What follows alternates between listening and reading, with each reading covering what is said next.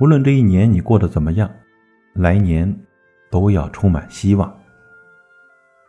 有时候我们会嫌时间过得太慢，但当你偶然间回望的时候，你会发现，其实时间真的过得挺快的，快到我们还来不及反应，它就已经偷偷的溜走了；快到我们因为忙于生活而错过了很多东西。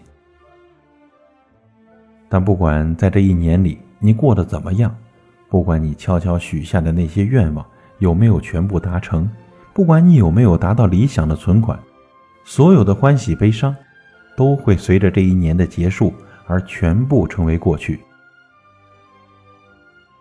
我相信，在这过去的一年中，我们都有获得，也有失去；有欣慰，也有缺憾；有成长，也有做的还不够的地方。但没关系，这个阶段告一段落了，一切都将翻篇，重新开始计数。我们也都会有新的开始。之前看过一句话，说假期的意义就在于它使你想家了。离家后的我们，走过了更远的路。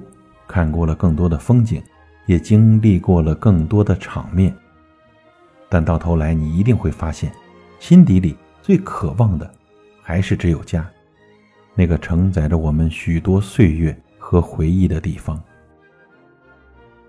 现在的你，也许还带着大包小包的行李，辗转在各个车站之间；也许你正坐在火车拥挤而摇晃的过道里。因为离家越来越近而满怀欣喜，也许你已经回到了家，正坐在家里和爸爸妈妈一起看电视聊天了。又或者今年的你因为各种原因不能回家过年了，你一个人在异乡旁观着春节归家的大浪潮，心里怀揣着对不能回家陪伴家人的愧疚。但无论如何，我想此时此刻的你都会由衷的觉得。能回家，真好。在这个世界上，家是唯一一个可以无条件接纳你所有的荣辱与悲欢的地方，而家人呢，是你唯一最坚实的后盾。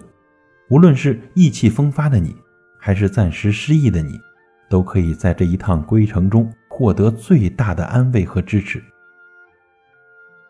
前两天跟朋友聊天，他说他今年没抢着票。不能回家过年了。不过，在这座城市待了这么久，还没在这里好好逛过。现在大家都回去过年了，他也可以趁着人不多的时候到处走走。